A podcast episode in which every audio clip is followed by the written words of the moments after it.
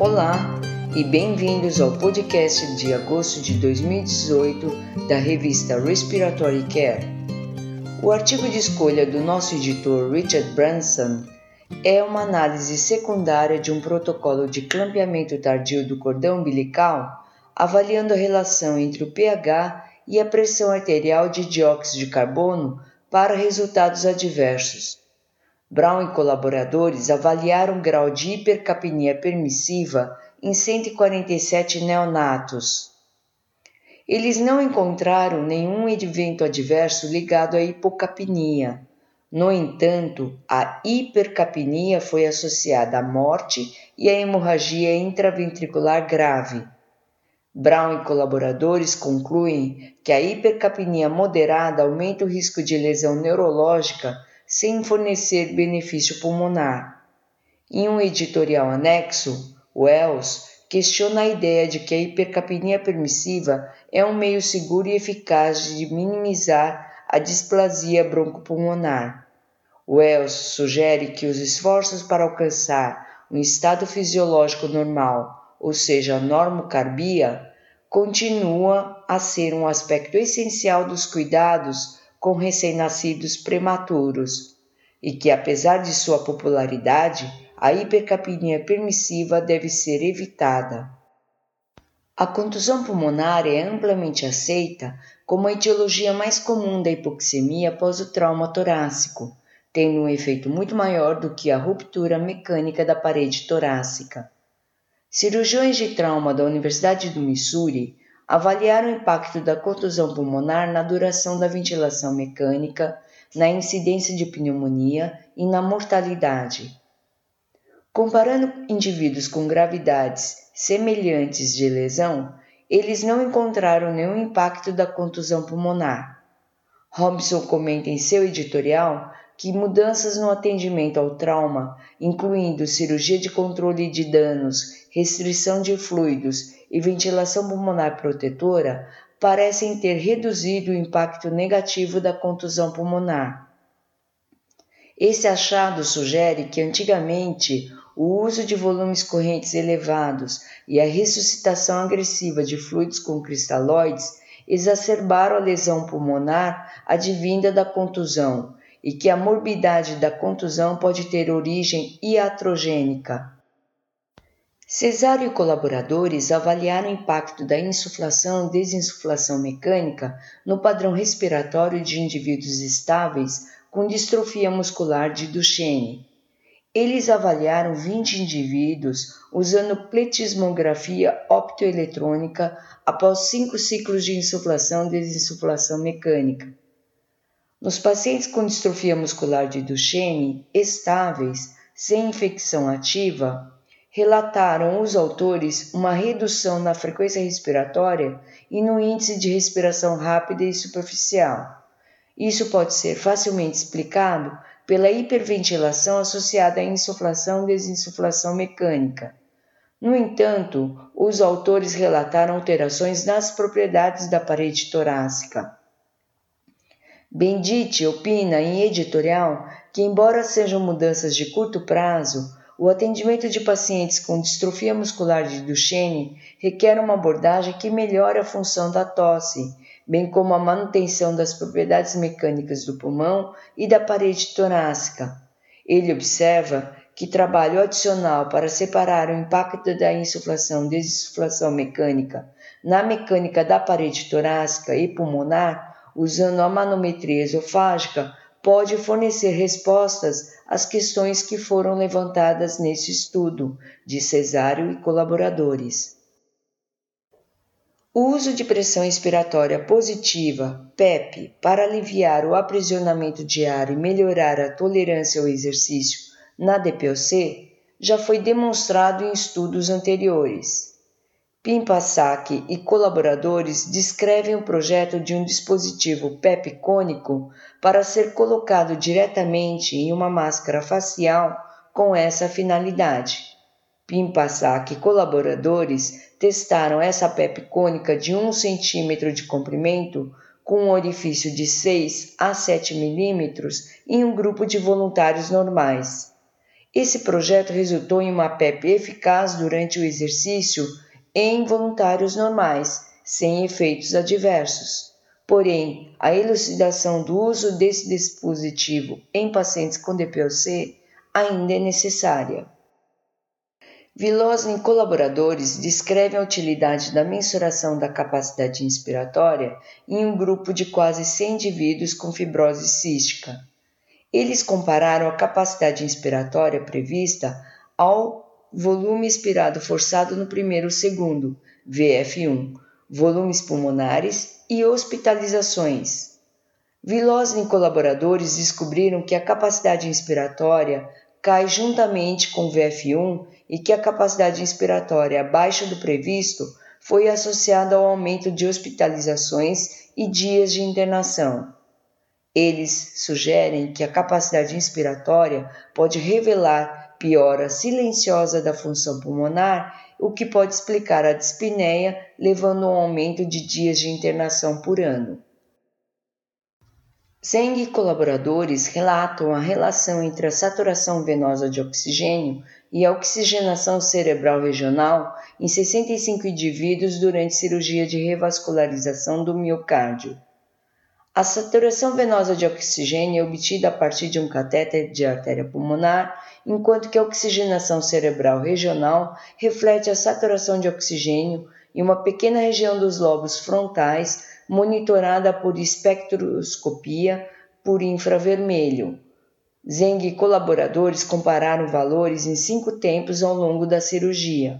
Houve uma correlação positiva entre a oxigenação cerebral regional e a SVO2 durante a revascularização do miocárdio sem circulação extracorpórea e uma correlação positiva na tendência de variação entre a oxigenação cerebral regional e a SVO2.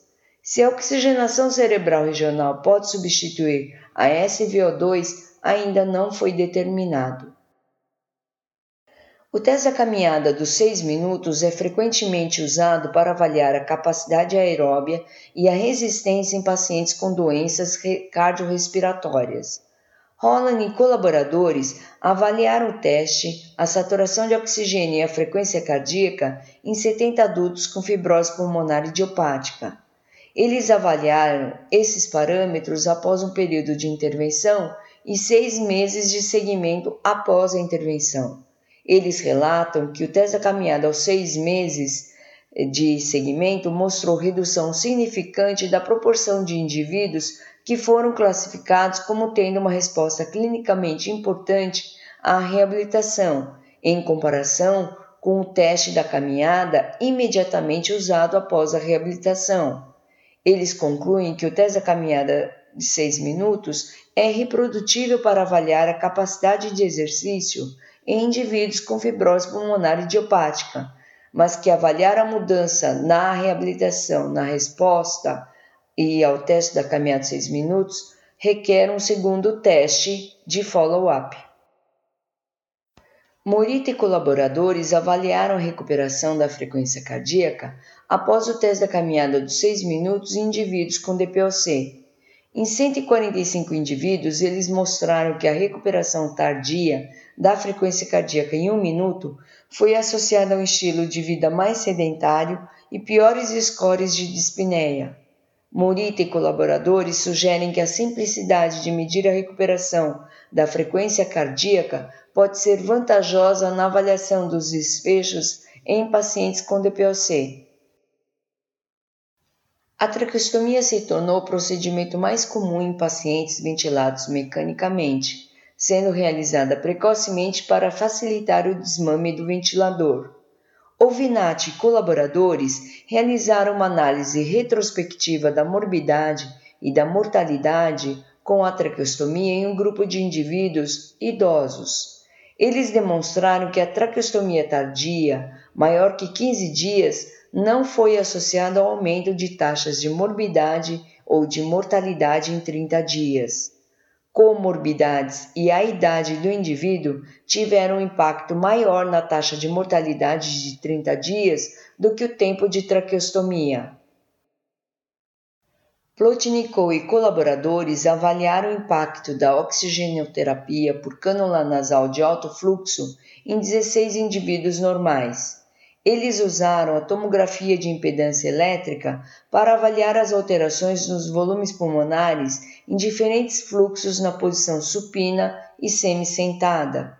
Eles relatam que a posição semi-sentada e o uso da cânula nasal de alto fluxo aumentar os volumes pulmonares finais expiratórios globalmente. Essas mudanças foram acompanhadas por uma redução significante na frequência respiratória, provavelmente devidas ao esgotamento do espaço morto e não às alterações nos volumes pulmonares expiratórios.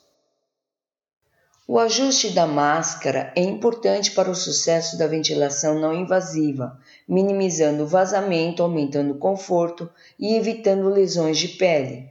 Chicama e colaboradores descrevem o uso da máscara 3D personalizada sobre esses fatores em indivíduos normais. Comparado a uma máscara disponível em mercado, a máscara 3D personalizada resultou em menor vazamento, menor incidência de eritema, menor nível de desconforto e menor pressão de contato sobre a face.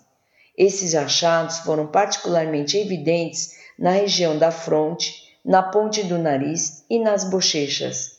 Chicama e colaboradores sugerem que as máscaras 3D personalizadas podem ajudar a reduzir a lesão por pressão e desconforto relacionados à máscara de ventilação não invasiva.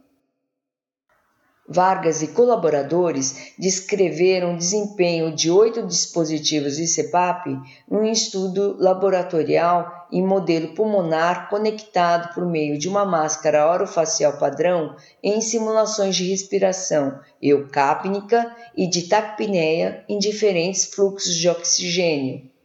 As principais medidas de desfecho foram a manutenção da pressão nas vias aéreas e o fluxo total.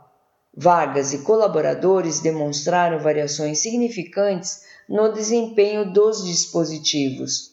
Os maiores fluxos foram associados à manutenção da CPAP.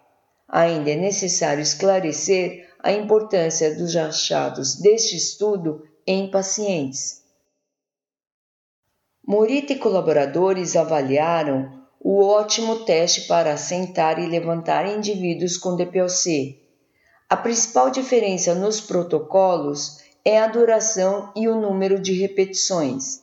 Em 20 indivíduos com DPOC, os autores descobriram que o teste de um minuto resultou em maiores demandas hemodinâmicas e se correlacionou melhor com os desfechos clínicos. Morita e colaboradores observaram que, apesar das maiores demandas hemodinâmicas do teste sentar-levantar de um minuto, houve um bom nível de concordância entre os três protocolos. Todos os três testes foram capazes de discriminar indivíduos com capacidade de exercício tanto baixa quanto preservada. O treinamento resistido se tornou um método popular de exercício em indivíduos com DPOC. Isso pode ser feito com resistência elástica ou treinamento tradicional com pesos. Vanderlei e colaboradores compararam o impacto de diferentes métodos de treinamento resistido na modulação autonômica cardíaca na recuperação pós-exercício em indivíduos com DPOC. A variabilidade da frequência cardíaca foi utilizada para avaliar a modulação autonômica. O tempo de recuperação pós-exercício foi semelhante para todos os métodos de treinamento resistido. Com a falta ou ausência de diferença, os autores sugerem que o uso de bandas elásticas pode ser usado devido aos baixos custos e simplicidade maior. Neste mês temos uma revisão do grupo bem conhecido por sua experiência em SARA da Universidade da Califórnia, São Francisco. Pais e colaboradores analisaram detalhadamente o impacto dos critérios de inclusão e exclusão de pacientes dos estudos de SARA sobre a mortalidade. Eles observaram que a SARA tem uma taxa maior de mortalidade nos estudos observacionais comparados com os ensaios clínicos randomizados. Uma série de fatores potenciais pode explicar essas diferenças, como heterogeneidade da doença, comorbidades, comprometimento do paciente com cuidado e adesão aos protocolos de proteção pulmonar. A seleção de pacientes e o tempo de estudo também podem afetar a mortalidade. Esta revisão de pais e colaboradores destaca o impacto de fatores relacionados tanto aos sujeitos quanto aos próprios estudos, afetando a taxa de mortalidade.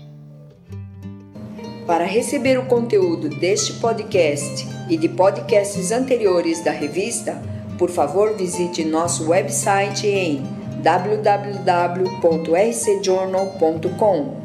Você também poderá se inscrever no nosso website para receber os podcasts de futuros volumes da Respiratory Care.